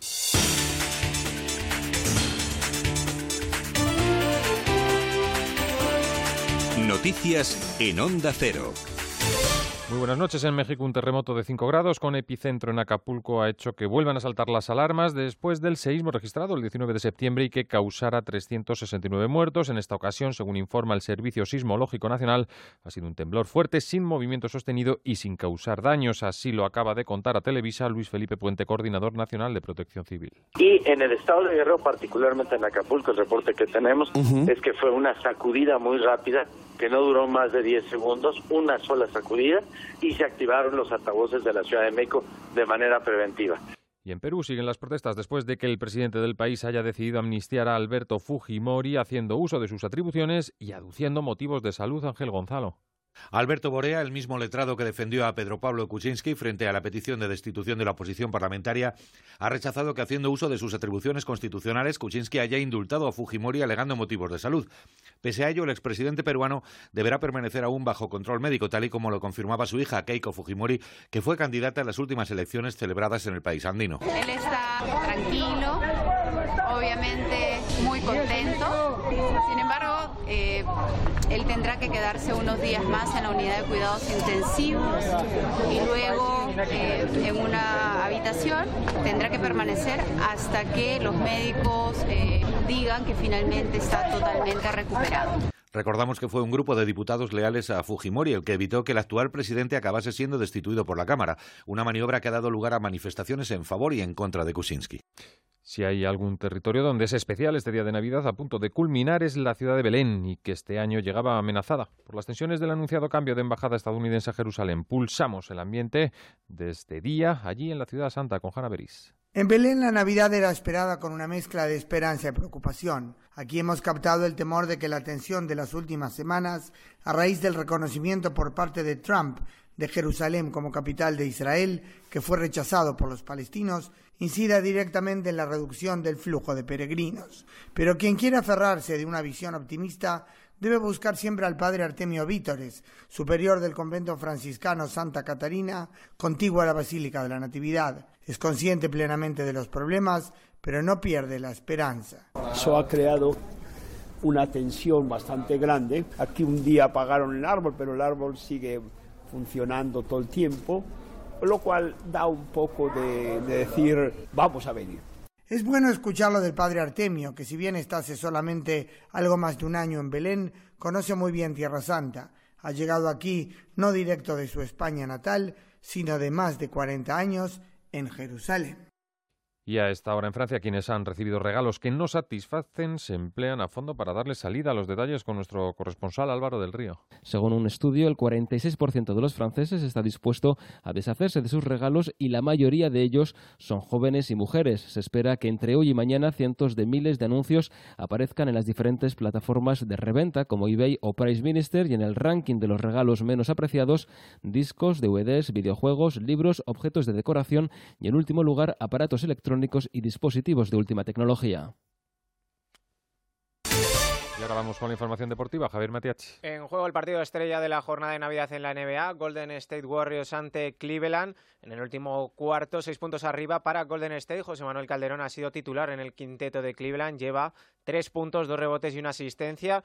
Ya ha concluido el New York Knicks 98, Filadelfia 105.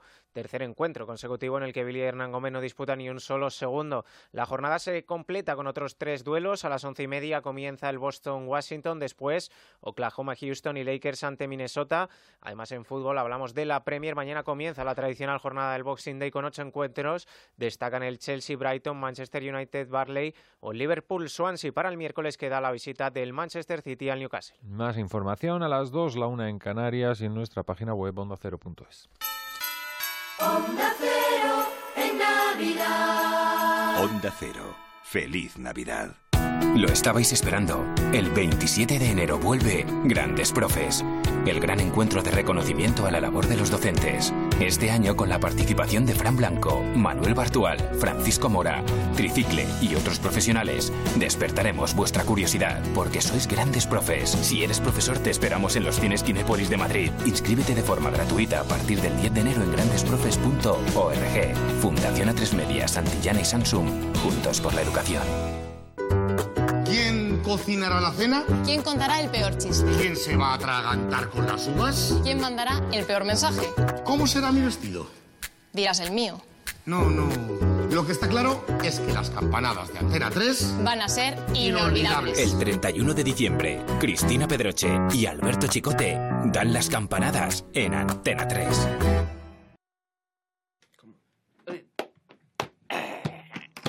Deja, deja que te cuente Que te cuente cómo mola Onda Cero. Así superamos la barrera de las 11 de la noche, 10 en Canarias, después de la información y hasta las 11 y media. Si nos dejas, te contamos historias. Déjame que te cuente. En Onda Cero, con Eduardo Yáñez. Libros. Oh, I can't wait to see those faces. I'm driving home for Christmas.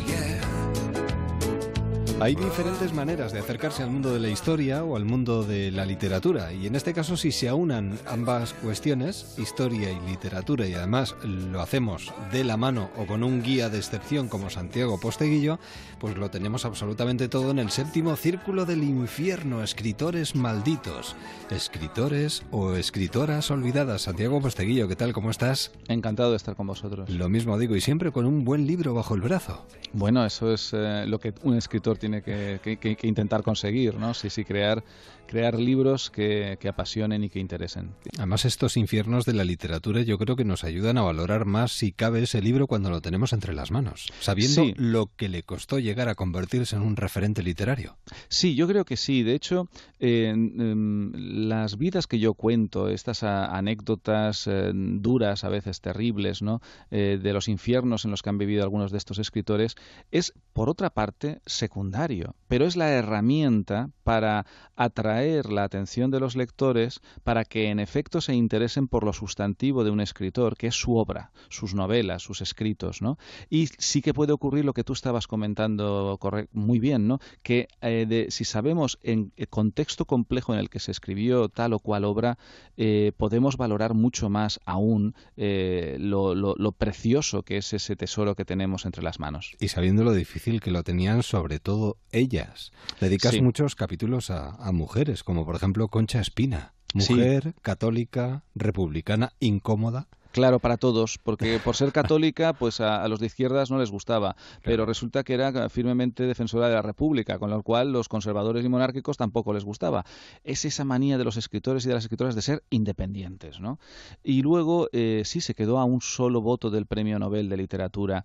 No es eh, el hecho de incluir eh, tantas escritoras eh, no es eh, un hecho reivindicativo, sino yo creo que de justicia, porque la historia la hemos contado los hombres y la historia de la literatura también. Y yo no me he inventado que ninguna de las escritoras que desfilan por el séptimo círculo del infierno sean escritoras eh, que encumbre o que yo sobrevalore, sino que son magníficas escritoras. Safo, con la que empezamos, alguien como Platón, que hombre, Platón diremos muchas cosas de él, pero tonto no parecía, ¿no? Bueno, pues Platón decía que Safo era tan buena como las musas, la llamaba la décima musa. Caramba, pues si lo decía Platón, igual resulta que Safo eh, es mucho mejor de lo que a lo mejor podíamos imaginar. Una Sor Juana Inés de la Cruz que se enfrentará contra la Inquisición, una Cristina de Pizán que será la primera mujer que vive profesionalmente de la literatura, de sus escritos, Mm, una Julia de Burgos, una enorme poeta muy desconocida eh, en en, en, todos los países de habla hispana cuando es la gran poeta de, de, Puerto Rico y que tiene una calidad pues como la de Becker o la de Lorca. Todas estas escritoras están ahí en la historia de la literatura y creo que no se les ha prestado debida atención y, y, y el séptimo círculo pretende ser una historia un poco más completa de la historia de la literatura. Que nos sirve para repasar una lista de autores perseguidos, uh -huh. encarcelados, que pasan penurias y yo creo que a través de estas desgracias nos enganchamos directamente ¿no? a, a esas, a esas Aunque eh, yo no sé por qué, me da la sensación de que a veces eh, precisamente es lo que más nos atrae, ¿no? Lo mal que lo pasan ellos antes de llegar a convertirse en referentes. Bueno, eso es una eh, es un universal romántico, digamos, ya. ¿no? Claro, el, el, eh, el, conflicto ¿no? en el relato, uno no disfruta de una novela porque mm, el, al personaje, al protagonista le vaya todo muy bien, de principio encuentre una, una pareja maravillosa, tengan hijos maravillosos y sean felices al final. Eso es una vida maravillosa, pero como relato narrativo eh, no interesa nada. Entonces, claro, desde el conflicto, desde explicar pues un Imre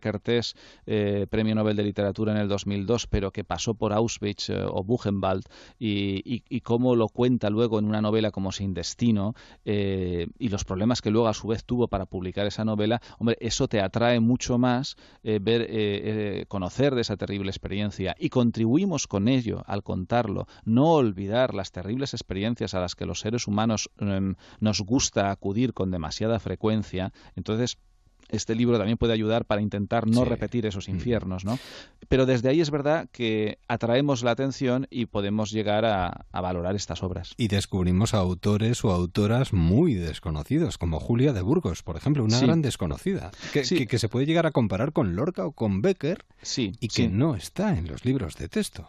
No, no está porque eh, eh, en, en, los países de habla hispana vivimos, vivimos muy... Eh, en España vivimos muy de espaldas, por ejemplo, a, a, a, toda América Latina. Y salvo algunas excepciones contadas con los dedos de una mano, como Vargas Llosa, Gabriel García Márquez o sí. Borges o Cortázar, por poner algunos ejemplos, que sí que han cruzado eh, de forma impactante ¿no? Eh, el Atlántico, hay muchos otros autores de, del otro lado del Atlántico que de verdad eh, merecen mucho la pena. Y Julia de Burgos es una, es una de esas escritoras, una poeta de una, de una de una fortaleza mental eh, apasionante, de una intensidad en sus textos eh, deslumbrante, ¿no? Y por eso, por ejemplo, en el séptimo círculo, además de recomendar que se lea toda su obra, incluyo todo un poema entero, el, precioso, el poema sí. precioso al gran lío de Loiza, el río de Loiza, que es el gran río de Puerto Rico, eh, a cuya, en cuya orilla ella misma fue enterrada por el gobierno de Puerto Rico porque les pareció que era el lugar donde ella debía permanecer para siempre. Bueno, hay una excepción está Excalibur. Eh, es un, una llamada a, a, estas cosas que me revelan de, del mundo actual, ¿no? A mí cuando Ana Mato decidió que había que sacrificar sí. a, a, ese animal, eh, me, me, revelé porque a mí me gustan los animales. Bueno, vamos a recordar pero... para los oyentes ah, que sí, nos sí, escuchan que claro. es el perro de, de, la enfermera que eh, se contagió de ébola. Correcto, exactamente, ¿no? Entonces puede que fuera una decisión eh, necesaria en ese momento porque España no tiene laboratorios biológicos de nivel 4, que son los que hacen falta para poner en cuarentena o bien a personas o bien a animales que puedan estar infectados con un virus como el ébola u otro, ¿no? Pero a mí lo que me, lo que me, me hace ver es, eh, ¿y por qué no tenemos un laboratorio de ese tipo? Porque crisis de estas podemos volver a tener, ¿no? ¿Y qué pasa? Que no, yo no voy a criticar que en ese momento, si no disponemos de eso, se, sacrifique al perro, pero ¿qué se ha hecho desde entonces? No se ha hecho absolutamente nada, no hemos avanzado nada. Y entonces se me ocurrió hacer una, un capítulo que es un repaso de la historia de la literatura mmm, eh, con relación a todos los grandes perros que aparecen en la, en la historia de la literatura empezando por quién, por Argos, por supuesto, el perro de Ulises, ¿no? El único, el único que lo reconoce cuando Ulises regresa a Ítaca disfrazado, el único que lo reconoce es, es eh, el perro, ¿no? Y terminando con Cujo. Con Cujo, sí, el, el, el, el salvaje perro King. sangriento y, y, asesino de Stephen King, que es el perro que yo recomiendo regalar a Anamato para que le coja cariño a los animales, sin duda, y que intente sacrificarlo si puedes. Santiago Posteguillo, El séptimo círculo del infierno, escritores malditos, escritoras olvidadas olvidadas, donde nos encontramos nombres, bueno, interesantísimos, como el de Eduardo Galeano, Julia Burgos, la hemos mencionado, Gabriel García Márquez, bueno, Doris Lessing. Eh, yo, sinceramente, creo que merece la pena porque nos vamos inevitablemente a sentir atrapados por esos autores y vamos a intentar eh, acercarnos a esas obras que les convirtieron en referentes literarios. ¿Estás trabajando ya en ese trabajo que podrás publicar, eh, espero a no mucho tardar, con seudónimo o todavía no, Santiago? etc. Bueno, sí, eso es una, una referencia que hago eh, cuando hablo de una de las escritoras está muy bien. que sí, que, publicaba con seudónimo para fastidiar a la crítica, ¿no? Para ver quién la reconocía y quién no. No, pero eh, sí, bueno, y, en esas pues hablé con mi agente y le, y le dije que había una obra que yo pensaba que tendría que hacer con seudónimo, pero claro, era sobre la antigua Roma y él me dijo, bueno, Santiago, si es sobre la antigua Roma tiene que ser con tu nombre. Y le dije, eh, Ramón, no, no, no te he dicho el argumento. Entonces le conté el argumento y Ramón, muy circunspecto y muy serio, después de unos segundos de silencio dijo, bueno, sí, con ese argumento es mejor que lo publiques con seudónimo, ¿no? Eh, no, no sé si me atreveré a hacerlo. O sea, no estás en ello todavía. No, estoy haciendo otra novela eh, que espero que salga en un año, eh, otra novela de corte histórico que te puedo anticipar que será una sola novela en vez de una trilogía. Será, espero que mi novela. Vamos a ver si lo consigo. Qué ganas tenemos de tenerla ya entre las manos. Pero mientras tanto, pues bebamos de estas fuentes porque realmente merecen muchísimo la pena. Santiago, un verdadero placer siempre leerte y aficionarse a la lectura de tu mano. Siempre. Pues muchísimas gracias a vosotros y que tengáis un buen paseo por el séptimo círculo del infierno. Lo mismo digo. Un abrazo y hasta pronto. Hasta Adiós. Onda Cero les desea felices fiestas.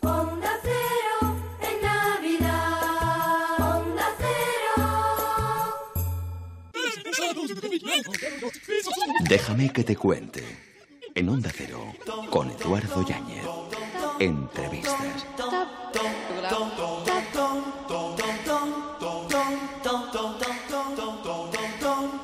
Nos acercamos durante los próximos minutos al fuego de la palabra. Eh, bueno, nuestros siguientes invitados tienen muchas cosas en común y lo vamos a ir describiendo durante los próximos minutos.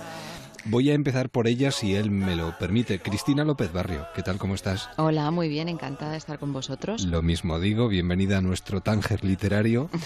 y eh, también tenemos con nosotros en esta jornada de hoy a Javier Sierra. Javier, ¿qué tal? ¿Cómo estás? ¿Qué tal? Encantado de estar con vosotros en gracias, estos momentos. Gracias por abrazarnos con este, con este fuego literario.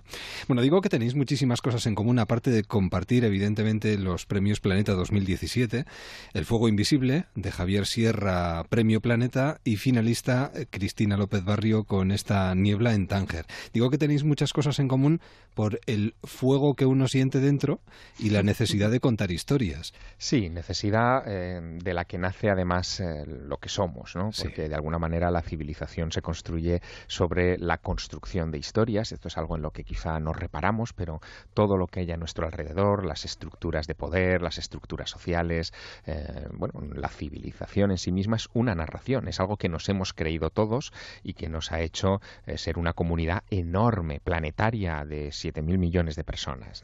Así que mm, eh, en ese fuego literario está nuestra esencia, nuestra alma colectiva.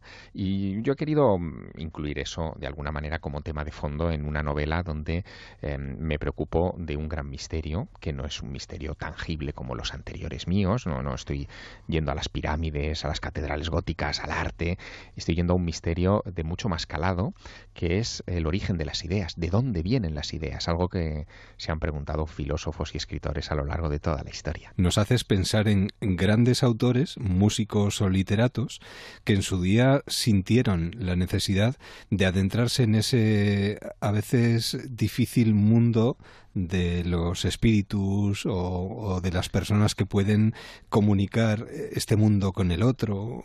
Es una cosa muy curiosa. Es cierto, cuento pequeñas anécdotas a lo largo de, esta novela de suspense y de intriga, como eh, lo que le ocurrió a Víctor Hugo cuando Napoleón III llegó al poder en Francia. Él tuvo que exiliarse a la isla de Jersey y durante dos largos años en aquel roquedal donde no había nada, eh, bueno, pues los pasó practicando espiritismo haciendo sesiones de espiritismo con mesas parlantes, donde habló con los espíritus de los grandes personajes de la historia, tomó notas en varios cuadernos y las comunicaciones creamos en ellas o no, eh, influyeron en su literatura posterior y lo convirtieron en el gran autor de las letras francesas. Pero es que ejemplos parecidos los tenemos en nuestra propia literatura. Eh, tenemos a personajes que catalogamos como racionales, escépticos, muy pendientes de la actividad social, como podía ser Pío Baroja. y, Pío Baroja, cuando llega a Madrid, eh, lo primero que hace es participar en todas las sesiones de espiritismo que, que se ponían a su alcance. Sus primeros cuentos eh, incluso en, sus primera, en su primera novela em, habla de estas cosas, habla de chamanes, de brujos y de, y de magos, y, bueno, ahí está, ¿no? Todo eso es influyente, no sale en negro sobre blanco en los tratados de literatura, pero si no lo sabemos, mm, probablemente no comprendemos el fuego que arde en el corazón de los creadores. Ese fuego invisible, que es algo que, tenemos dentro. De hecho, Cristina, yo creo que lo ha sentido, porque dice que este trabajo es algo que se ha convertido en fuego eh, desde el principio prácticamente, ¿no, Cristina? Sí, yo creo que ha sido una historia como que Ardiente. te posee, ¿no? Ardiente, ¿no? Y que, como a mí me gusta lo que decía Cortázar, ¿no? De, esas historias alimaña, ¿no? Que de repente te poseen y, hasta que no, no sueltas esa historia, hasta que no la escribes, no, no puedes parar. Es preciosa la, la cita, le dije a Javier, que tiene de Doris Lessing, ¿no? Al, al principio de, de, su novela, ¿no? Y que habla de este fuego, ¿no? De esta necesidad de contar historias. Yo creo que todos somos contadores de historias, ¿no? Porque es cierto que nosotros aprendemos la vida, empezando por los cuentos infantiles, ¿no? que es la primera, digamos, organización que conocemos de, de, lo que es el mundo, ¿no? tenemos el, el, bueno, el villano, y, yo creo que, que, estamos hechos para pensar, ¿no? A, a, través de las historias. También así hemos aprendido siempre, ¿no? Ahí tienes las parábolas y los mitos, ¿no? Que, que, que lo que venían era aliviar la angustia que tenía el hombre de vivir en ese caos, del estar vivo, ¿no? La importancia de las historias de la creación literaria, el misterio de la creación literaria, es yo creo uno de los puntos importantes que tenemos eh, Javier y yo en, común, ¿no? Aparte, bueno, de este fuego luego que te abrase, que te tienes que poner a escribir, ¿no? Y, de este misterio que no sabes muy bien, bueno, que Javier, la verdad, sí que desvela, desvela parte, ¿no? De, estas ideas de dónde vienen, qué es lo que nos pasa, estas musas que nos poseen, o estas ideas que ocurren. Estos daimones, ¿no? Estos daimones, efectivamente. ¿Son musas o son daimones? Bueno, decía que tenéis cosas en común, la búsqueda tanto de David como de Flora. Como de Flora, sí, sí. Porque ambos buscan, eh, Javier. Eh, David, en este caso, bueno, estamos hablando de. Cuenta la historia de David Salas, un joven profesor de filología en el Trinity College de Dublín, que se ve obligado a viajar a Madrid. Sí, eh, él tiene antepasados españoles. su abuelo fue un importante escritor que se vio obligado a exiliarse fuera del país y que dejó amigos, evidentemente, en España. Y David tropieza con uno de sus amigos, una, una vieja amiga, escritora también, que tiene una escuela literaria en el centro de Madrid, La Montaña Artificial, y en donde se está analizando un texto que es fundamental en la historia eh, de la novela europea, que es un libro eh, del siglo XII llamado El cuento del Grial. En ese libro se menciona por primera vez la palabra Grial, ni siquiera en la Biblia se cita mm, con ese término, y mm, lo deja inacabado Chrétien de Troyes en 1180. ¿no?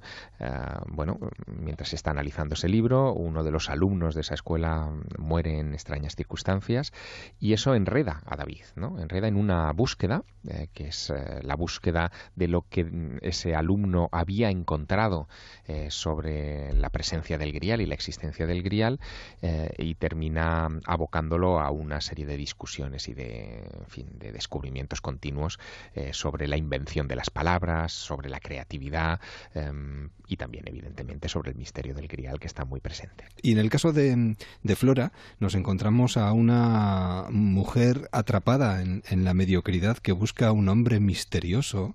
Al final, eh, eh, en ambos libros incluso hay otra cosa en común y es que la realidad y la ficción van de la mano. Cristina. Sí, sí, sí es, Neoland Tanger es, es una novela de, dentro de otra novela, ¿no? es la historia de Flora Gascón, eh, esta mujer que está atrapada ¿no? en una vida que, no quiere llevar, en un matrimonio ¿no? en el que no es feliz, con un hombre al que ya no quiere, pero sobre todo es una mujer que ya no sabe quién es, que ha perdido su identidad. ¿no? Es, es eh, la, la clásica ¿no? estructura del viaje del héroe, que es la que utilicé, ¿no? el mundo ordinario que sería este en el que, describía donde está Flora, este amante fugaz de una noche sería el desencadenante junto con el encuentro del libro que está leyendo su amante que se titula Niebla en Tánger, la desaparición de él y el descubrir que el personaje masculino de, de esa novela es exactamente igual que su amante. Pero es un hombre que desapareció hace sesenta y tantos años, en el año 51 en el puerto de Tánger y nunca se supo qué, qué fue de él, ¿no? ¿Cómo es posible que este hombre aparezca de repente en el año 2015 sin envejecer como un Dorian Gray y qué, qué ha pasado realmente con él? Y entonces aquí también vemos el cómo Flora se lanza a la aventura, ¿no? Es al final esta historia, ¿no? Este misterio que por fin le hace despertar y, salir por lo menos en busca de la aventura, ¿no? Que yo creo que lo importante es el viaje también, ¿no? Lo, hay unos versos que yo ponía de Cavafi y Taca, efectivamente, ¿no? Yo creo que todos tenemos un ideal, a lo mejor, ¿no? Al, al que tendemos, ¿no? Que sería nuestro Ítaca. Pero... Y aunque la hayes pobre, Ítaca no te ha engañado. Efectivamente. Lo que importa es el viaje. Al final, muchas veces, cuando llegamos ¿no? y, y a ese ideal, a ese sueño que anhelamos, pues te das cuenta al final que ni era lo que tú esperabas, ¿no? O nunca te has sentido como, como esperabas sentirte, pero que lo que lo importante ha sido todo el viaje, todo lo que te ha ocurrido hasta que has llegado hasta allí, ¿no? Yo creo que ahí es donde se produce la transformación, el cambio, ¿no? Y, la riqueza, todo lo que tú has luchado, los conflictos, ¿no? Como le pasa a Flora, ¿no? Al final, todo a lo que ella se enfrenta es, es lo que lo que le hace crecer, lo que le hace cambiar. Al final, Ítaca pues eh, ya es como que no importa, ¿no? Por eso se resume muy bien en, estos versos de Cavafis, ¿no? Mm. Eh, la estructura del libro. ¿Qué, pasaría si nos ocurriera algo así? O, de dónde vienen las... Bueno, todo este tipo de preguntas, porque ¿de dónde vienen las ideas? ¿De dónde creéis que vienen? Pues mira, a mí me, me, encanta García Márquez y era una de las preguntas. Él tiene un texto precioso y era, decía, la pregunta clave, ¿no? ¿De dónde vienen las ideas? Pues es un misterio. Yo creo que también habría que leer El Fuego Invisible, pero es cierto que yo creo que la inspiración, bueno, yo creo que también está a la vuelta de la esquina, ¿no? Construimos al final eh, nuestras historias, ¿no? Con la materia bruta, yo creo que es la vida. Y luego hay que ponerle, esto os lo decía Wilde, La decadencia de la mentira, ¿no? que es un libro que está muy presente en Niebla en Tánger. Y luego tienes la dosis de belleza, de, imaginación, de, de fantasía, de reflexión y es posible que ahí, ahí es donde estén los daimones, Javier, ¿no? En esa, en esa montaña. en esa montaña, sí, efectivamente, y, en, el model, al modelar, ¿no? Esa materia bruta de la vida, porque muchas veces la idea yo creo que puede surgir de una fotografía, de una sonrisa, de alguien que te cruzas de repente, ¿no? Y haces tu fantasía, pero para que luego eso se convierta en una creación, ¿no? Ahí hay algo misterioso. Hay un libro que, es que tenemos muchas cosas en común, Javier, porque el otro día leí una entrevista tuya y me, me es que me quedé alucinada porque tenías El misterio de la creación de Stefan Zweig, que es uno de los libros, ¿no? Que esa conferencia que da en Buenos Aires, que digo, me fascina porque es uno de esos libros que yo leo y releo, ¿no? Y él habla precisamente de eso, qué le ocurre al creador, que es como que pierde la noción de sí mismo, no recuerda ni quién es ni, ni nada, ¿no? Y, bueno, es, es el misterio, es, un, misterio, un misterio, el misterio de la creación que es el misterio de la, uno de los misterios de la humanidad que aún no está el resuelto. Misterio de la humanidad. De alguna manera las ideas eh, les pasa algo muy parecido al alma, son invisibles, pero lo mueven todo. Así, sabio como te has vuelto, con tanta experiencia entenderás ya qué significan las Ítacas. Un verdadero placer a los dos. Javier, Cristina, ha sido un placer leeros y ahora es un placer recomendaros. Así que que disfrutéis de esta promoción y a seguir eh, descubriéndonos historias y dejándoos llevar por los daimones que os vayáis encontrando en el camino. Muchas gracias, estaremos atentos. Un placer, y hasta pronto. Adiós. Adiós. Déjame que te cuente en Onda Cero. La curiosidad que nos mueve y que va enlazando unas historias con otras y el transistor no deja de sonar. Ahora, deportes en Onda Cero. Feliz noche, hasta mañana. So it's a baby, so hurry down the chimney tonight.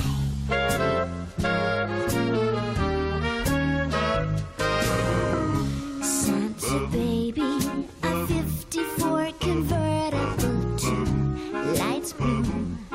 I'll wait up for you, dear Santa baby, so hurry down the chimney tonight.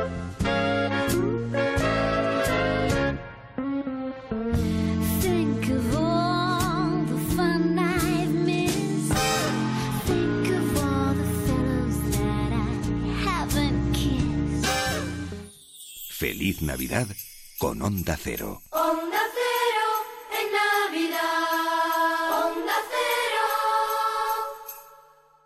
Cero. Buenas noches. En el sorteo del cupón diario celebrado hoy, el número premiado ha sido 23.506 23506. Asimismo, el número de serie correspondiente a la paga premiado con 3.000 euros al mes durante 25 años ha sido 16016. Mañana, como cada día, habrá un vendedor muy cerca de ti repartiendo ilusión. Recuerda que este 1 de enero se celebra el sorteo de Navidad de la 11. Aún estás a tiempo de jugar. Por 10 euros, premios de 400.000 euros. Cuidado que toca.